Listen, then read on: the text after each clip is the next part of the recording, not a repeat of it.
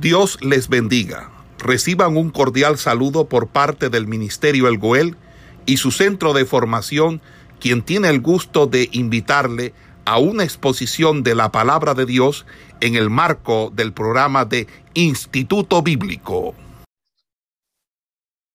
Referencia a el a las instrucciones son dadas sobre la oración. El capítulo comienza siendo una exhortación. La exhortación, algunos tenemos como, como una referencia no muy buena de las exhortaciones. Creemos que exhortar es regañar. Y las exhortaciones a nosotros nos llevan, sobre todo en este, en este, en este pasaje, a mirar la importancia al tiempo que viene a continuación. Es lo que debe ser ante todo como de suma importancia. Yo les exhorto a que busquemos a Dios en oración. Yo les animo, yo les pido que ante todas las cosas usted ponga como primero, como primera instancia o como una prioridad en usted la oración. Entonces, tenemos un invitado en esta mañana a la clase que nos va a hablar acerca de la oración. Amén. Vamos a, a, tomar apuntes con referente a la oración y haga sus preguntas, no se quede callado, haga sus preguntas. Bueno, Dios les bendiga en esta mañana. Que la paz del Señor esté con cada uno de ustedes bueno, yo creo que eh, uno de los capítulos eh, importantes en la carta de, Pablo es la que le hace a Timoteo. Y digo importante porque allí Pablo lo insta a tener eh, no solamente era orar, sino lo insta a tener una comunión, una intimidad con Dios. Y es allí donde eh, nosotros, eh, como creyentes, como discípulos, como hijos de Dios, debemos tener claro algo, que una de las cosas que a nosotros eh, nos imparte seguridad, nos imparte fe, nos imparte esperanza es la oración. Por eso, eh, quizás en las clases anteriores de los otros libros, nosotros podemos ver que el principio mm, que tenía Cristo era la oración. El enfoque que debemos tener nosotros como discípulos de Cristo es ser imitadores de Él. Así como dijo Pablo, ser imitadores de mí como yo soy de Cristo. De igual manera, Cristo eh, eh, eh, nos invita a hacer o tener el privilegio de imitarlo a él. Entonces, el más amplio criterio de Pablo a continuación de, esta, de esta carta era la adoración y la oración pública de los cristianos, por lo que eh, esto comienza a, incentivar eh, al pueblo a que debemos eh, orar en todo tiempo, debemos orar en todo lugar, no solamente en la congregación. Muchos pensamos que la oración debe ser simplemente en el lugar donde nos congregamos. Y muchos pueblos se olvida de que la Biblia nos enseña o nos insta a orar en todo tiempo, en todo lugar. Y es una de las cosas que, quizás eh, nosotros podemos encontrar eh, en los musulmanes y es de que ellos tienen su disciplina de oración. A donde ellos quieren o que vayan, ellos los tiempos de oración lo hacen. Lo hacen en el lugar donde el, la hora o, el momento lo, lo, requiere, ¿verdad? Y es donde nosotros tenemos que eh, aprender eso, de que en todo tiempo tenemos que tener una comunión con nuestro Dios. Eh, la Biblia nos está mostrando a través de la carta de Timoteo que en primer lugar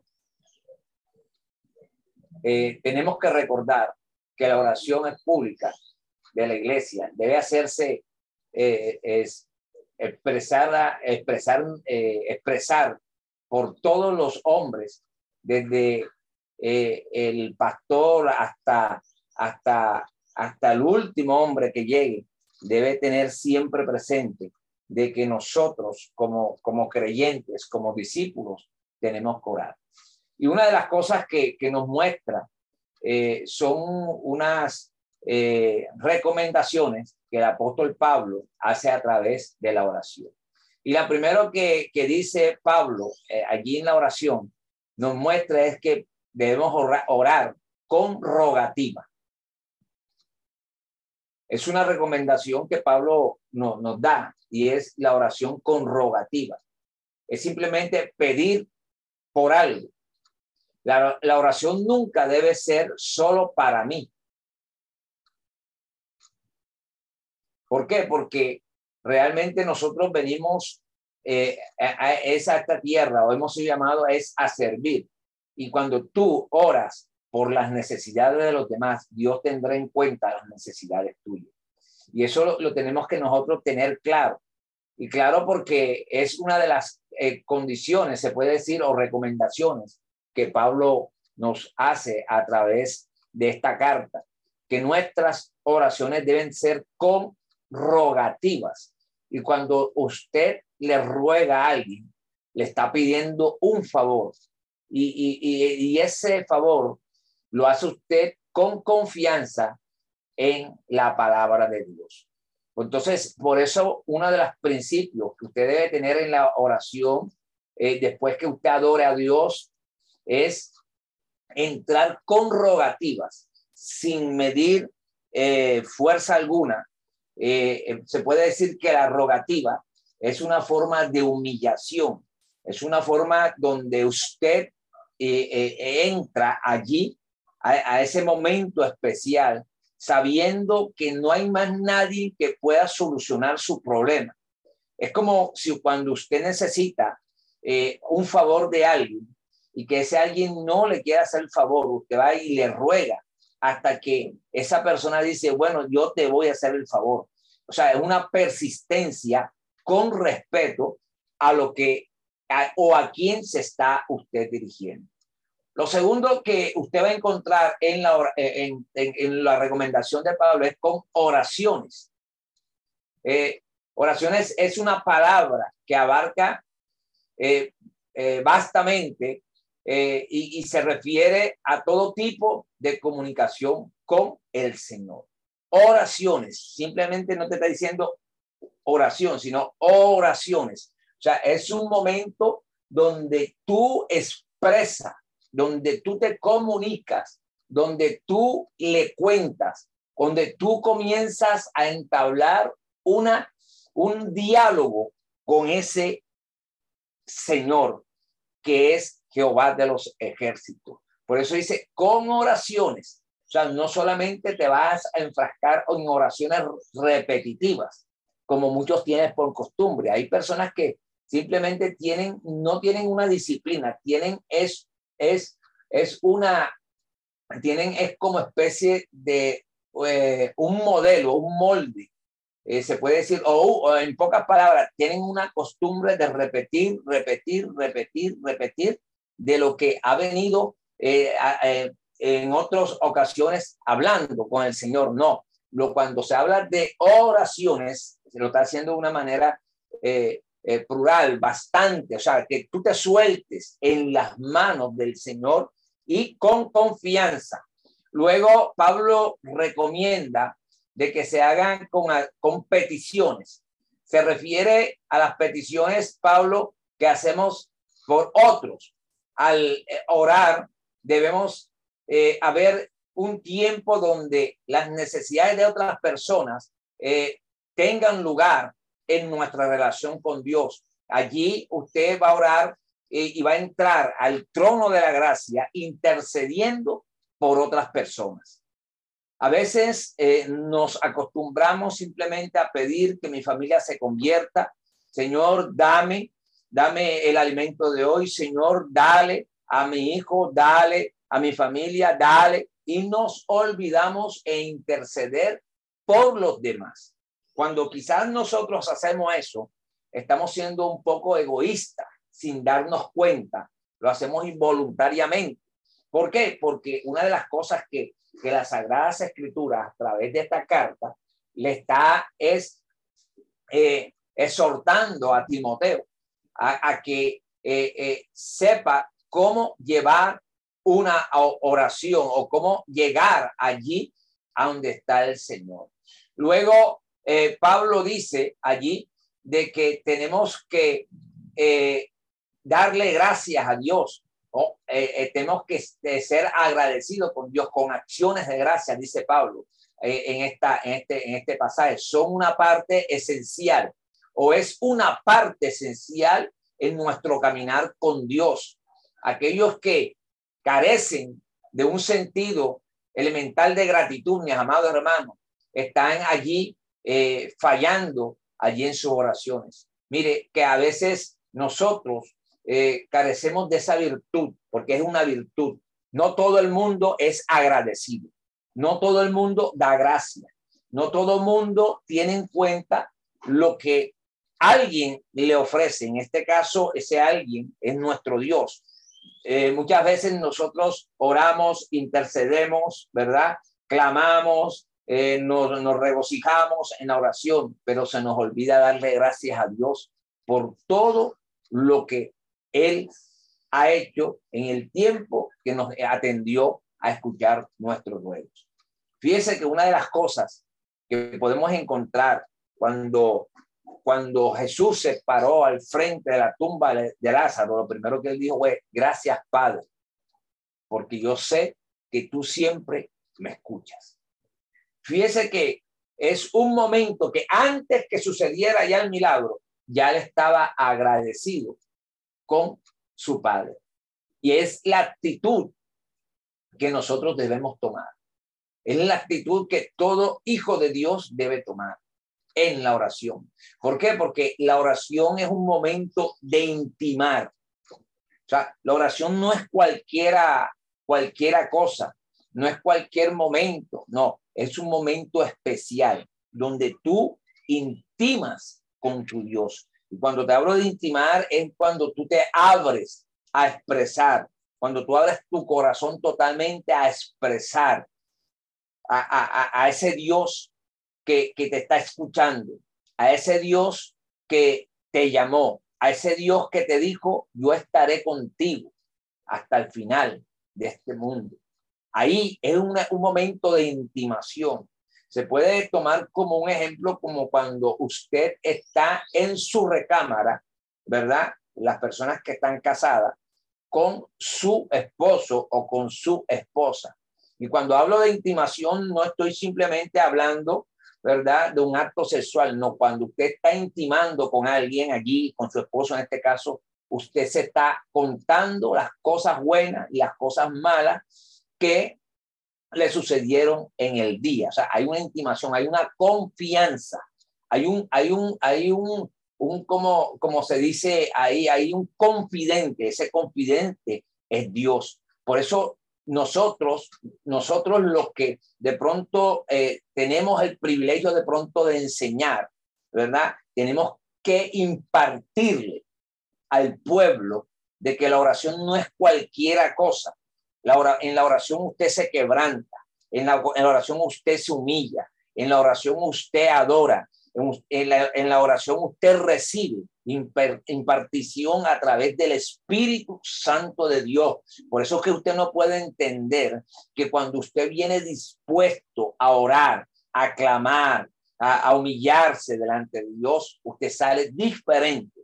Por eso los cultos de oración son monótonos en las congregaciones porque siempre vienen con un molde o con un modelo que cumplir para cumplir el, el, el culto. No, cuando usted venga a un culto de oración, que, que a veces lo tenemos como la cenicienta, ¿verdad? Lo último que queremos hacer es orar.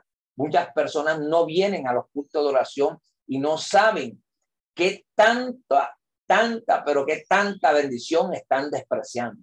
Porque en, en la oración tu carácter es formado. ¿Por qué es formado tu carácter en la oración? Porque aprendes a humillarte delante de Dios ¿Por qué es importante eh, un culto de oración? Porque allí tú vas a, aprender a rogar, ahí vas a aprender a, abrir tu corazón y contarle tus necesidades al Señor. Allí tú vas a aprender a pedir, porque muchas veces nosotros en nuestro orgullo humano no le pedimos al Señor nada.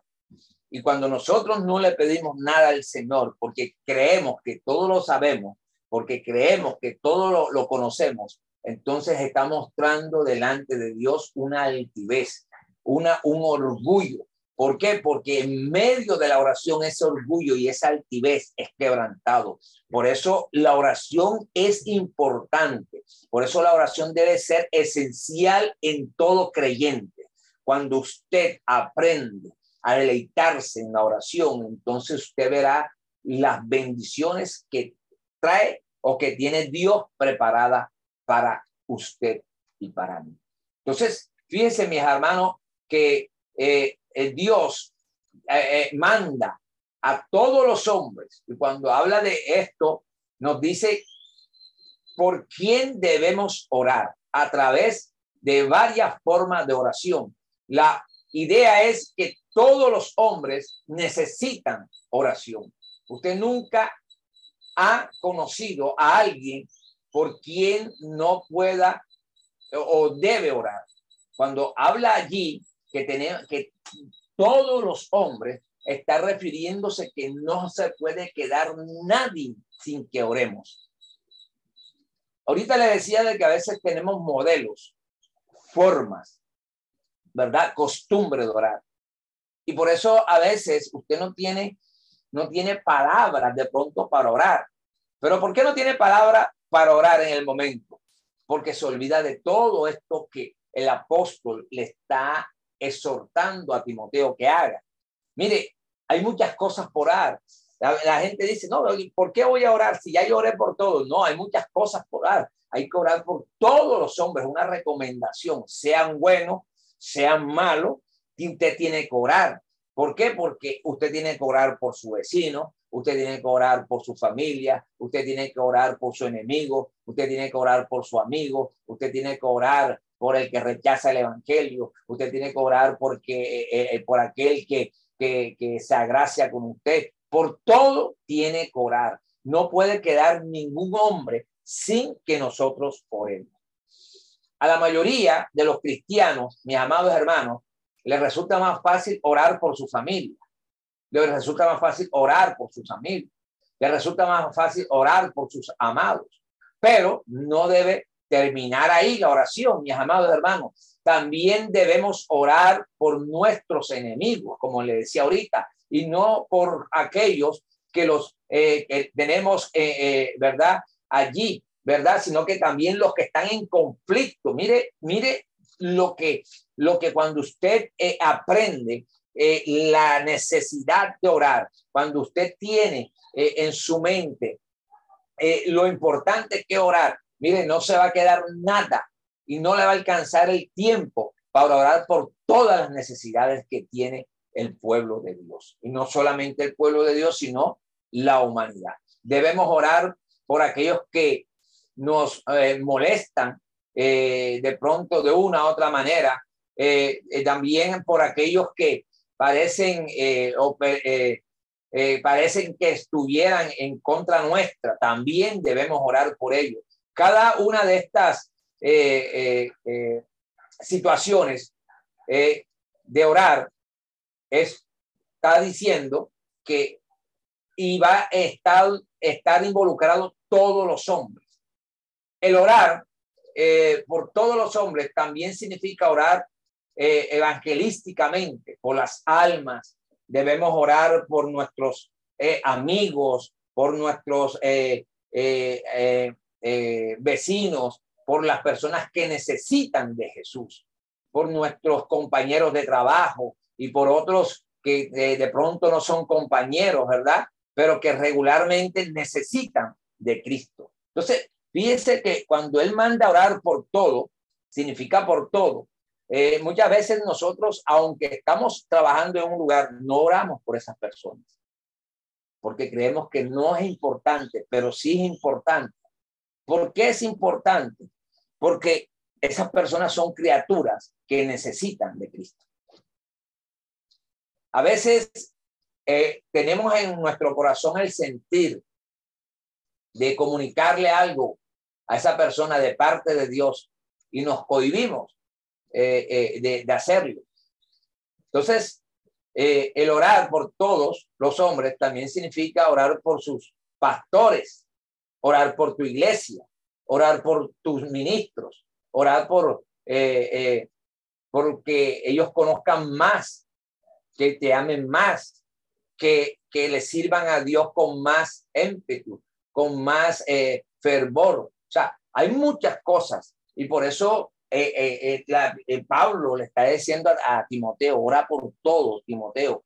Por eso, mire, porque hay personas que nada más duran 15 minutos orando porque simplemente se enfrascan en sus necesidades y se olvidan de las necesidades de los demás. Ese es el problema. Y cuando está ese problema, tenemos que orar hasta por nosotros mismos para que Dios nos, nos ayude. Por eso Jesús hizo un modelo de oración, pero simplemente es un modelo de oración. ¿Por qué? Era un modelo de oración para enseñarlo la manera como nosotros deberíamos orar. Pero acá Pablo se, se como que se profundiza más diciendo, mira, el modelo que Cristo dejó, sí está bien, pero mire que en la oración usted tiene que meter todo esto. Amén. Entonces, fíjense que, eh, eh, que la oración también eh, acciones de gracia por todos los hombres. Podemos encontrar algo por el que agradece a Dios, eh, es eh, orar por todos los hombres. Incluso, mire, mis amados hermanos, usted tiene que orar porque eh, tenemos a alguien que nos, que nos, quizás nos haga la vida, haga la vida imposible. ¿Por qué tenemos que orar por esas personas que nos hacen la vida imposible? Porque a través de esa persona nosotros buscamos más a Dios en oración. Por eso la Biblia dice, todo, todo, todo aquel que ama a Dios, todas las cosas le van a servir para un bien. Mire, entre más se levante la persona, usted ora más. Y eso lo permite Dios. ¿Para qué? Para que usted se discipline en la oración. Lo que pasa es que cuando nosotros entramos en esa disciplina de oración y cuando las cosas se nos dan, se nos olvida continuar en esa disciplina de oración. Entonces, aquí lo que Pablo le está incentivando a, Timoteo, al joven Timoteo, es que tenga claro, ¿verdad? La manera como tiene que orar. Mire, lo segundo que vamos a encontrar en este texto es orar por las autoridades. Dice, eh, por los reyes y por todos los que están en eminencia, para que vivamos quieta y reposadamente en toda piedad y honestidad. Fíjese de que tenemos el deber de orar por las autoridades. Es nuestra responsabilidad.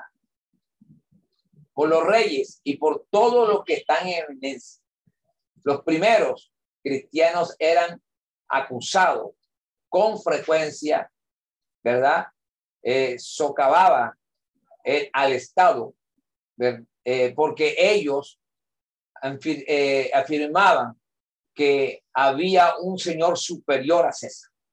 Sin embargo, mostraban que apoyaban al Estado siendo buenos cristianos y orando por el emperador, no a él. Bendita sea la gloria de Dios. Fíjese lo importante que es entender la importancia de la oración. O sea, los cristianos, ¿por qué eran perseguidos? ¿Por qué eran, por qué eran eh, cuestionados? Porque ellos no entendían que cuando ellos oraban, no oraban porque aquel le resolviera el problema y no para que el Señor tuviera misericordia y resolviera el problema. Por eso no, no eran quizás aceptados, porque usted no le debe eh, orar a, a, aquellas autoridades, ¿verdad? Sino usted tiene que orar es por ellas, para que Dios tome control de la situación. Fíjese de que eh, ellos simplemente le decían que aunque estaba César, había uno superior a César. Y ese era el problema, porque eh, para ellos el que resolvía los problemas quizás era César, olvidándose que César era un mortal, ¿verdad? Igual que ellos y que tenía su falencia.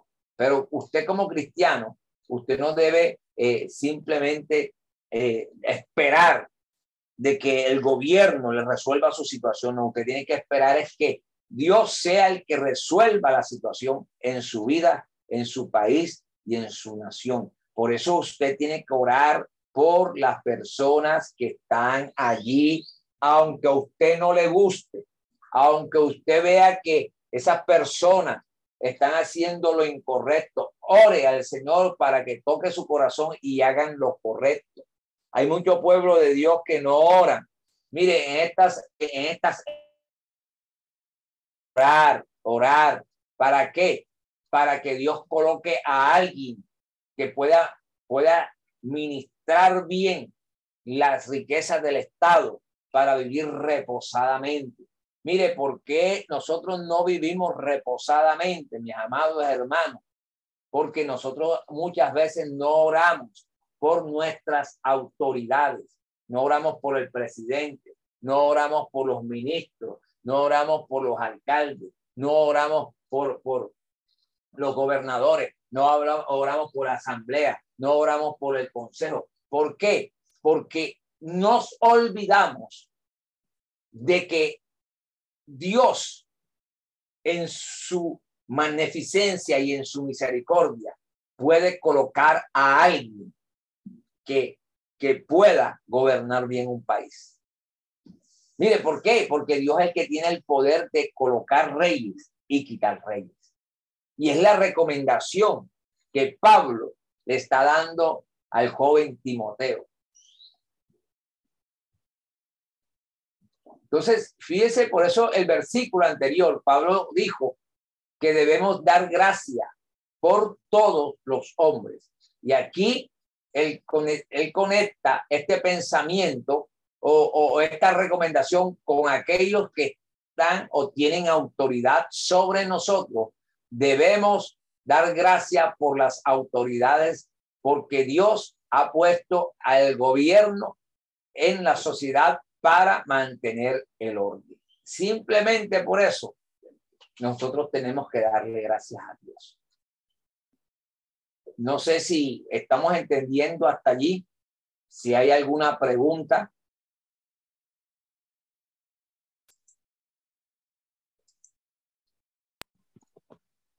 Dios lo bendiga. Todo está explicadito, pastor. Bueno, entonces seguimos. Entonces, fíjese de que una de las cosas que también eh, está recomendando es para que vinimos, para que vivamos quietamente y reposadamente en toda piedad y eh, eh, honestidad. Debemos orar por un gobierno y los gobernantes que simplemente nos dejan tranquilos y nos permitan vivir como cristianos. O sea, debemos orar para que Dios ponga hombres que sean eh, eh, temerosos, entre comillas, ¿verdad? Porque cuando hay hombres que son temerosos de Dios, eh, saben que si se meten con la iglesia del Señor Jesucristo, van a pasar su sofoco. Entonces, fíjese de que hoy en día he escuchado cristianos diciendo que hay que darle la oportunidad a Petro. Y no estoy haciendo política ahora. Lo que le estoy diciendo es que usted tiene que orar por personas que nos permitan expander este evangelio de Cristo, que no nos pongan tanta traba para que las iglesias puedan hacer la labor en esta tierra. Sé que todo se tiene que cumplir en la en las sagradas escrituras. Sé que hay una persecución y va a venir una persecución para la iglesia, pero también sé de que Dios nos ha dado poder, amor y dominio propio. Sé que las sagradas escrituras dicen de que someteos a Dios, resistir al diablo y él huirá de vosotros.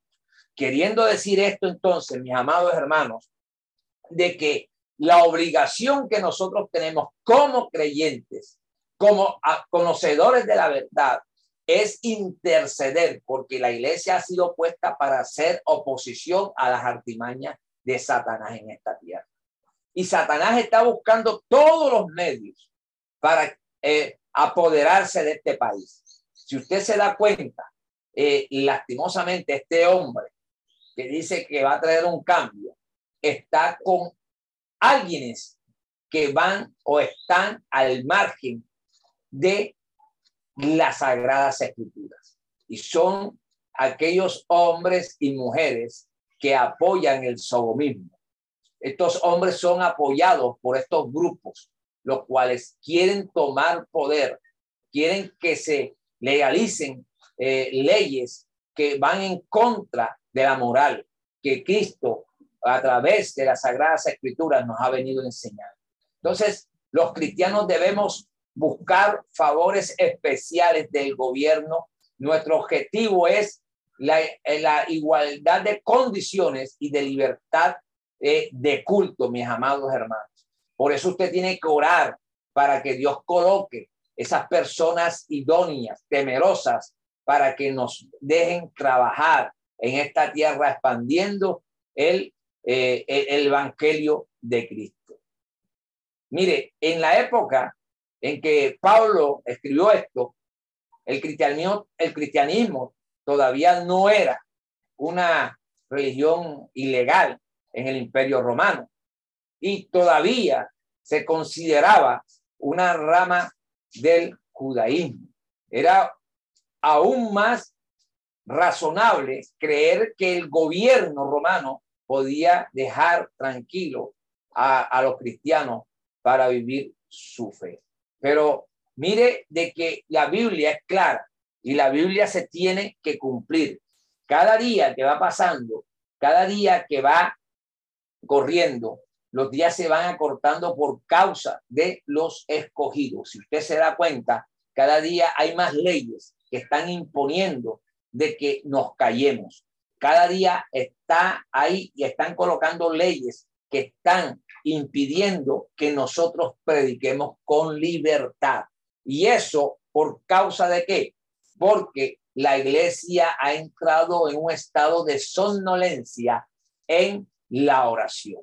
Son poquitas y contados los hombres que realmente se humillan, las mujeres que realmente se humillan delante de la presencia de Dios. Entonces, fíjense que el otro propósito de orar por los hombres que sean salvos, porque mire, porque esto es bueno y agradable delante de Dios, nuestro Salvador, el cual quiere que todos los hombres sean salvos y vengan al conocimiento de la verdad.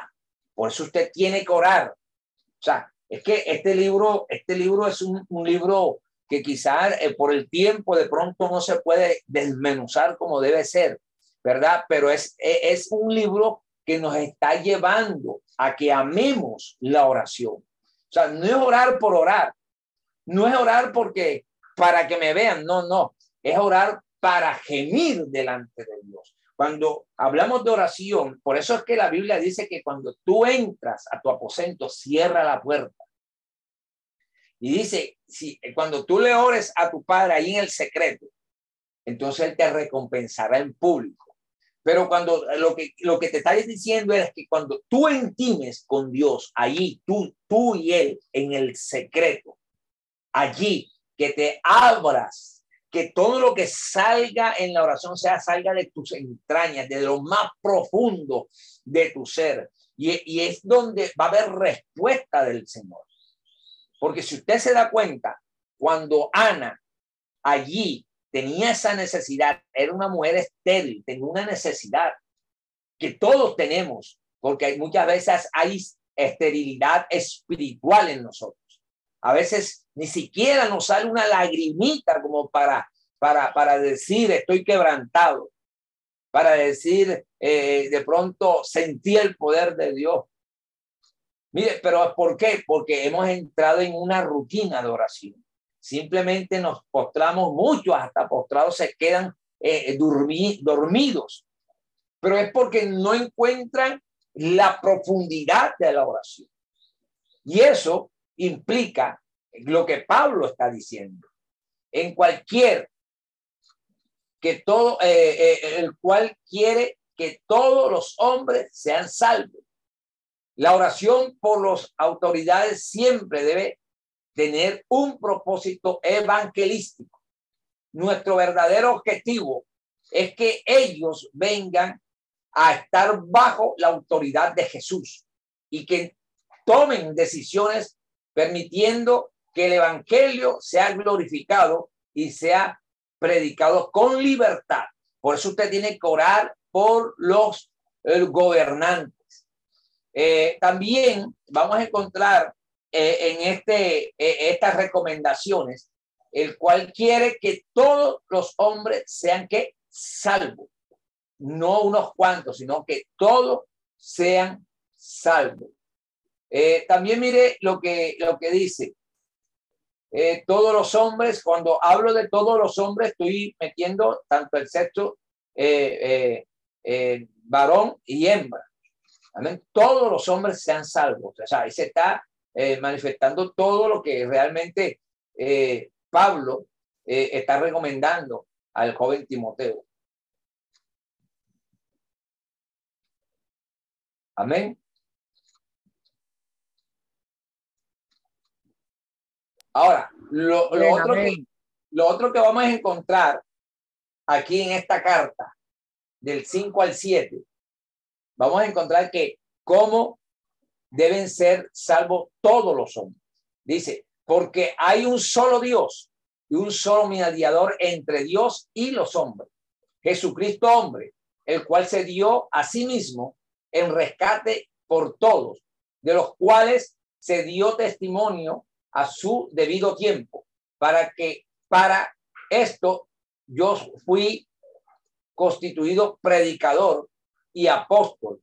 Digo, verdad en Cristo, no miento, y maestro de los gentiles en fe y en verdad.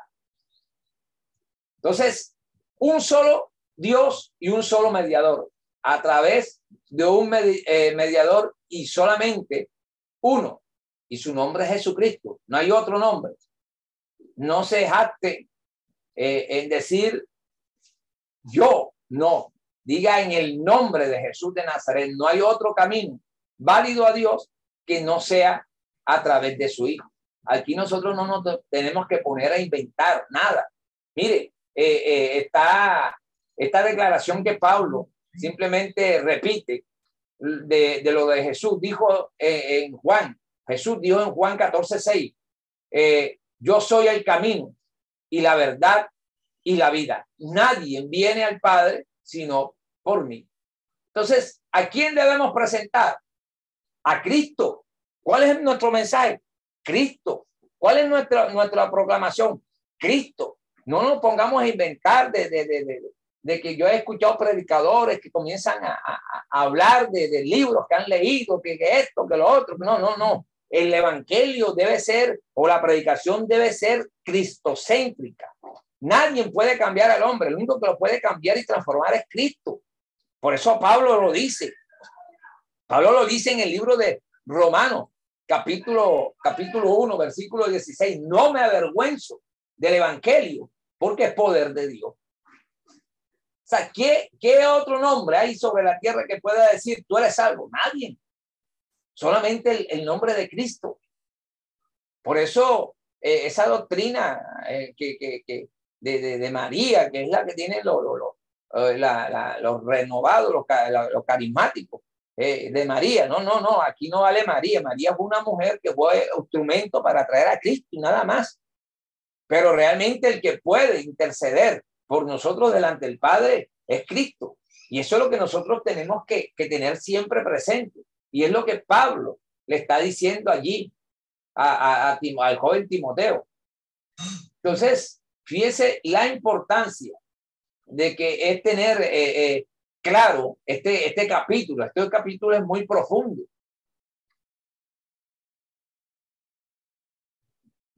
Entonces, eh, en el mundo moderno, la mayoría de la gente piensa en que cualquier camino conduce a Dios. Si fuera así, mis amados hermanos, entonces nosotros qué estamos haciendo aquí? Por eso yo siempre digo, no es religión, yo no predico religión, yo predico el poder de Dios, porque el poder de Dios es el que puede transformar a las personas. ¿Y quién es el poder? Cristo, a través de su Espíritu Santo. Entonces, eh, eh, mire, eh, el fariseo y el, el recaudador de impuestos, cada uno vino a Dios con sinceridad, pero uno fue aceptado y el otro no. Eso usted eh, recuerda el pasaje de Lucas 18, 9 al 14, ¿verdad? El joven rico, otro ejemplo.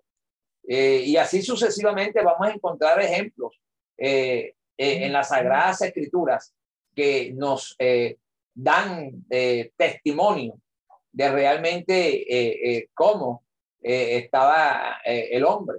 estos hombres quizás, unos creían en su propia fuerza por lo que hacían, el otro creía eh, que su salvación estaba en el dinero, pero realmente la salvación de cada uno de ellos estaba, eh, estaba en quien estaba delante de ellos. Entonces, fíjese de que Jesucristo, eh, el hombre, pero también Jesucristo el Dios es el que tiene el poder de dar la salvación y la vida eterna.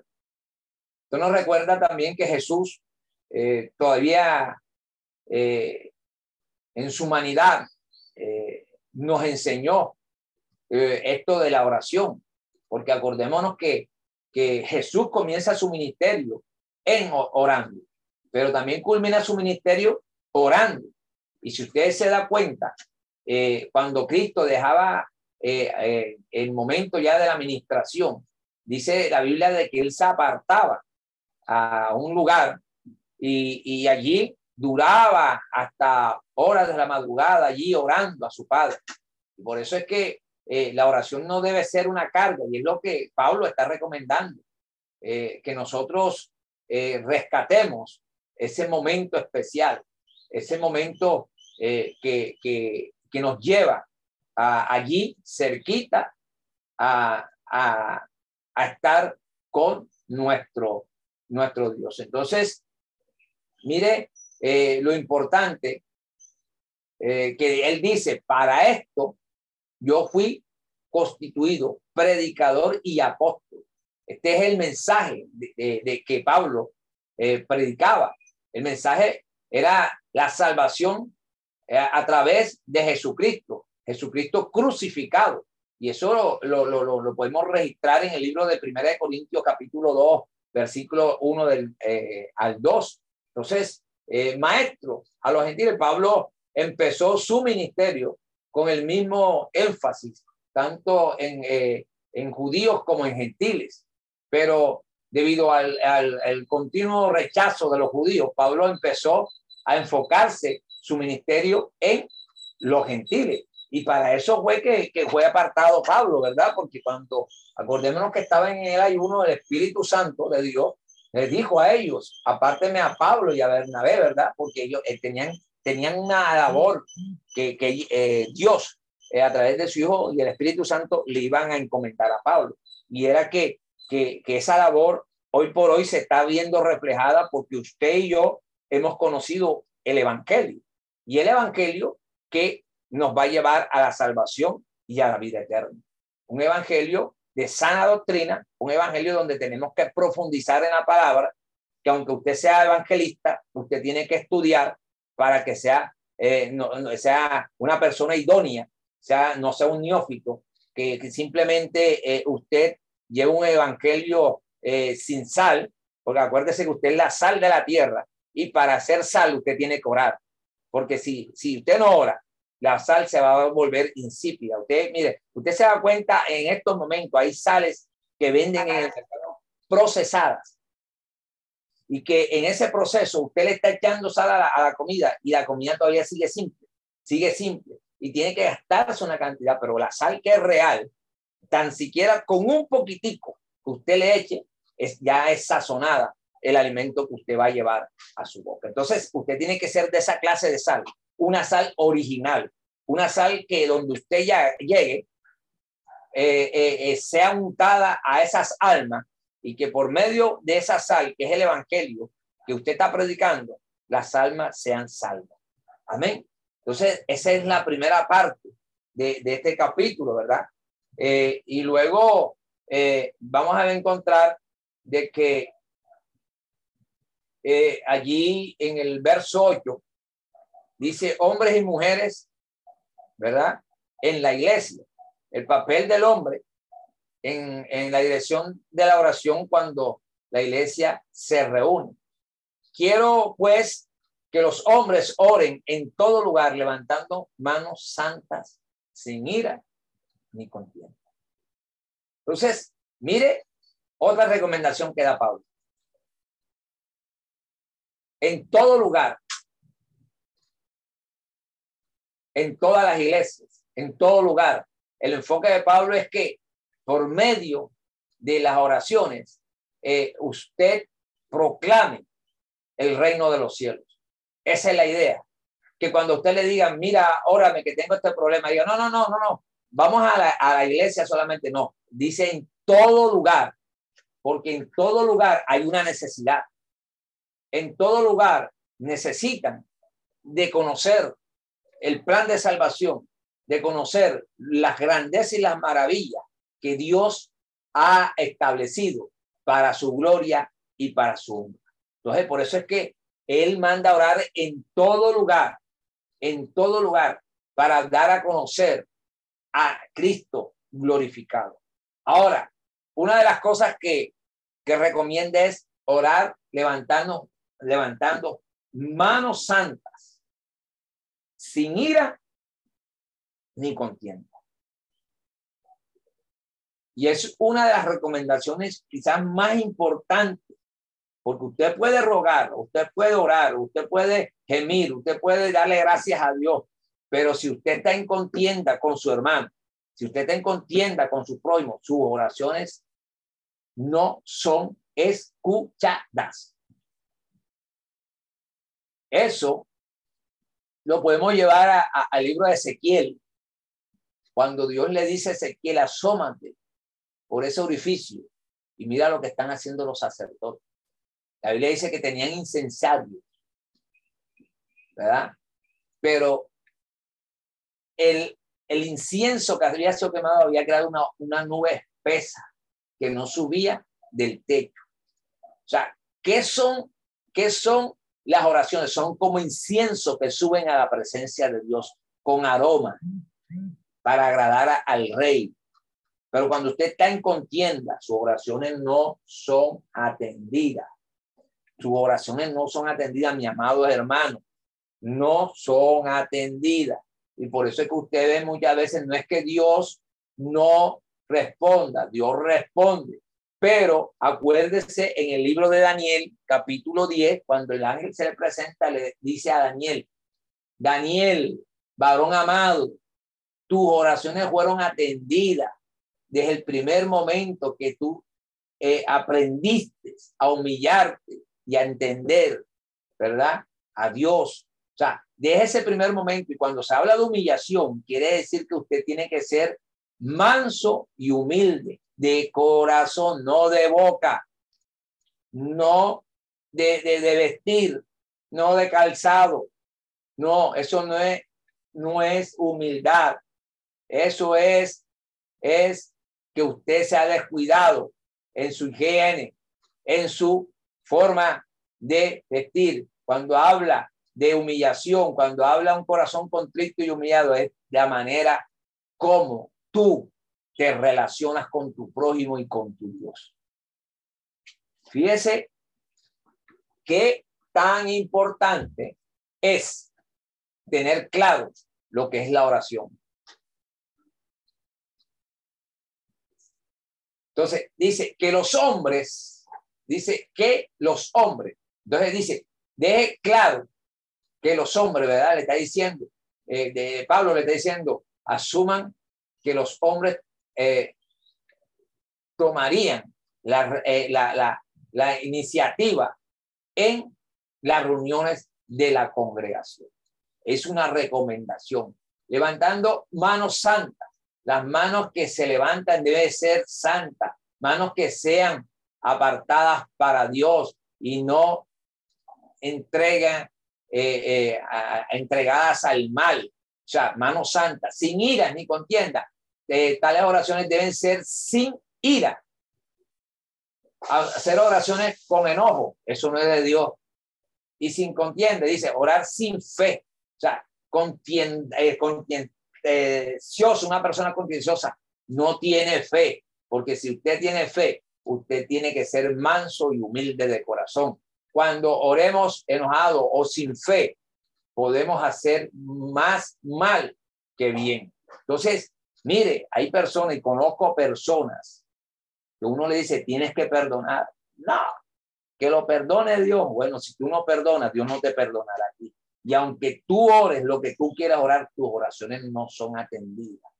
Que, entonces, ¿por qué Dios cuando yo oro? Bueno, ese, ese, ese, eso tiene usted que revisarlo, porque yo creo que cuando alguien ora con contienda, con ira, está en pecado. Porque la Biblia dice que una de las cosas que nosotros eh, debemos dejar es la ira. O sea, y es algo que, que usted eh, tiene que tener presente. Por eso la Biblia dice, airaos, aireos, aireis, pero no pequéis. O sea, te está diciendo, sí, tú no estás excepto que tú, pero tú tienes que perdonar mismo. Tú tienes que perdonar para poder tus oraciones ser atendidas. Es tanto así que el mismo Jesús le dice, si tú estás en contienda con tu hermano, deja la ofrenda o deja el diezmo ahí y ves y ponte en paz con tu hermano, porque de lo contrario no van a ser recibidos. Entonces, fíjese que dice, eh, asimismo las mujeres se bien de ropa decorosa, con pudor y modestia, que no eh, con peinados ostentosos ni oro, ni perlas, ¿verdad? Divertidos costosos, sino con buenas obras, como corresponde a la mujer que profesa piedad. Entonces, cuando decimos así mismo, mis amados hermanos, la palabra así mismo se refiere a la oración de que todos los hombres oren en todo lugar. Eh, en, eh, en 1 Timoteo 2.8, Pablo pensaba eh, en el principio ¿verdad? En todo lugar, en todas las congregaciones, sí mismo. O sea, tiene que estar allí orando, orando, orando. ¿Por qué? Porque la oración es fuente de poder. Con pudor. O sea, una persona con pudor es una persona que, que tiene temor de Dios, que eh, ama a todo mundo. Eh, eh, su vestir de una manera modesta, ¿Por qué? Porque eh, ahí Pablo está dando las recomendaciones y es que eh, nosotros, nosotros eh, estemos allí siempre obrando de una manera como Dios nos está demandando ahora. ahí está diciendo Pablo también que también eh, no se vistan con oro, perla, vestidos ostentosos o costosos, ¿verdad? Y eso que no es, que sea pecado, sino de que a veces, a veces queremos ostentar cosas que no tenemos, ¿verdad? Y, muchas veces esas cosas reflejan la vanidad que hay en nuestra vida. Entonces, fíjese lo importante que es tener claro eh, eh, todas estas cosas o recomendaciones que el apóstol nos da a través de la carta a Timoteo. Dice, eh, sino con buenas obras. el adorno más importante son las buenas obras que usted va a mostrar, obras espirituales, obras eh, eh, y digo obras porque las obras representan la fe que usted tiene. Por eso la Biblia dice, muéstrame tú tu fe. Pero ¿cómo vas a mostrar tu fe? A través de tus obras que tú estás diciéndole eh, a, al, a, Dios, aquí estoy, Señor. Y cuando dice, cuando estás diciendo aquí estoy, Señor, estás diciendo aquí estoy haciendo tu obra, conforme a tu voluntad a Entonces, eh, las obras que usted haga espiritualmente, en el trabajo al Señor, en la obra del Señor, en la evangelización, valen más que las joyas, valen más que el oro, valen más que muchas cosas. ¿Por qué? Porque Dios eh, nos quiere eh, bendecir. Bueno, y la otra parte que es la, parte donde Pablo habla sobre, sobre que la mujer debe callar allí, no debe enseñar, ¿verdad? Yo creo que eso lo vimos en la clase anterior, más sin embargo, eh, recordándole que cuando Pablo se está dirigiendo es por, por, por, la situación que estaba ocurriendo allí en ese momento, cuando está, eh, la, se adoraba a Diana y que había influencia de, de, de, Diana en los cultos. Entonces, lo que eh, el Pablo lo que le está diciendo a, Timoteo allí es que se aperciba de lo que está ocurriendo. ¿verdad? No es porque Pablo sea escéptico a las mujeres, o sea, o no, no creyese en las mujeres, como muchos piensan. No, no, no, porque es que eh, prácticamente el ministerio de Pablo, como también el de Jesús, eh, fueron apoyados por las mujeres, sino de que todo tiene su orden. Y si nosotros lo vemos en estos tiempos, eh, muchos hombres no queremos tomar la, la, la responsabilidad que nos, nos corresponde como sacerdotes, tanto en la casa como también eh, en, en, la obra del Señor. Entonces, por eso Dios, la obra del Señor no se puede eh, estancar. Dios recurre a los instrumentos que estén dispuestos y que eh, habíamos dicho de que a raíz de, de, ese movimiento femenino que se estaba moviendo allí, donde estaba el joven Timoteo, Pablo le estaba dando una recomendación. O sea, por eso ahorita decía, ¿no? De que la oración la debe de comenzar es el varón como sacerdote allí en, en las iglesias. ¿verdad? Como sacerdote, es, no es porque Dios discrimina a la mujer, no, sino porque es el orden de Dios. Y, y, ahí implica eso, ¿verdad? Entonces, eh, eh, es la recomendación que, que, Pablo le está dando a Timoteo. Yo creo que eso está claro, porque eh, nosotros tenemos que sacarnos de la cabeza de que, como hay pues, en otros lugares que no aceptan que la mujer enseñe, no aceptan que la, que la mujer ministre, no se aceptan que las mujeres sean pastoras, no. Cuando Pablo se está dirigiendo, se está dirigiendo no a una iglesia universal, se está dirigiendo y le está recomendando a, Timoteo. Y lo, le está diciendo es por la situación que se estaba presentando allí, eh, eh, allí eh, en, el lugar donde Pablo había establecido a Timoteo. Entonces, fíjese lo importante que, es saber y lo importante eh, que, que, ahí lo que, lo que Pablo le está diciendo, bueno, eh, eh, la mujer tiene que estar sujeta. O sea, y una de las cosas que nosotros tenemos que tener claro, y en el caso de las mujeres que tienen el llamado de pastor, usted en la iglesia es la autoridad, ¿verdad? pero en su hogar la autoridad es el varón, porque es la cabeza. Y ahí donde nosotros tenemos que tener claro de que nosotros tenemos que tener sometimiento para no violar los preceptos y los mandatos de Dios. Porque eh, eh, eh, ¿quién, ¿quién es el sacerdote? El sacerdote es el varón, ¿verdad? Entonces, hay que tener claro y tener claridad en lo que dice la Sagrada Escritura para no estar levantando enseñanzas falsas, herejías. Entonces, ¿por qué? Porque la mujer no, no puede tomar dominio del varón. Eso es algo claro. Pero a la vez el varón, la recomendación que da Pablo, Pedro también, es que el varón ame a su esposa. O sea, no es un dominio total que el varón debe tener sobre su esposa, pero allí Pablo lo está aclarando, ¿verdad? ¿Por qué? Porque eh, Dios es un Dios equilibrado y, tanto derecho tiene el hombre como también tiene la mujer. Y, son cosas que nosotros tenemos que tener claras. Eh, por eso es importante los institutos bíblicos, por eso es importante estudiar, no solamente, eh, eh, como dice mucha gente, Dios me lo revela todo, Dios te lo está revelando a través del estudio de la palabra de Dios. ¿Por qué? Porque la palabra es la que nos revela. La palabra es el manual de comportamiento del creyente. La palabra es la brújula. La palabra es la carta de, que, que usted tiene para guiarse por un camino. Esa es la carta. ahí te está revelando Dios lo que tú debes hacer y debes eh, eh, eh, ahí impartir. ¿Por qué? Porque Dios es un Dios justo, un Dios soberano, un Dios que todo lo sabe, todo lo conoce, todo lo ve, ¿verdad? Y Dios conoce las necesidades que tiene el pueblo. Bueno, mi amado hermano, no sé si, si tienen alguna pregunta o, o hasta allí todo está claro. Eh, seamos sinceros, hablemos con verdad los unos a los otros. ¿Cómo le ha parecido la clase?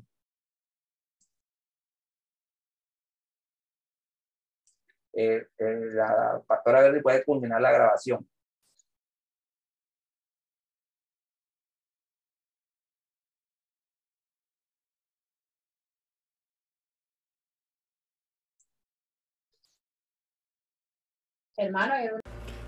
Esperamos que este estudio haya sido de bendición para su vida y ministerio. A Dios sea la gloria. Este es el Ministerio El Goel, vidas transformadas para cumplir el propósito de Dios.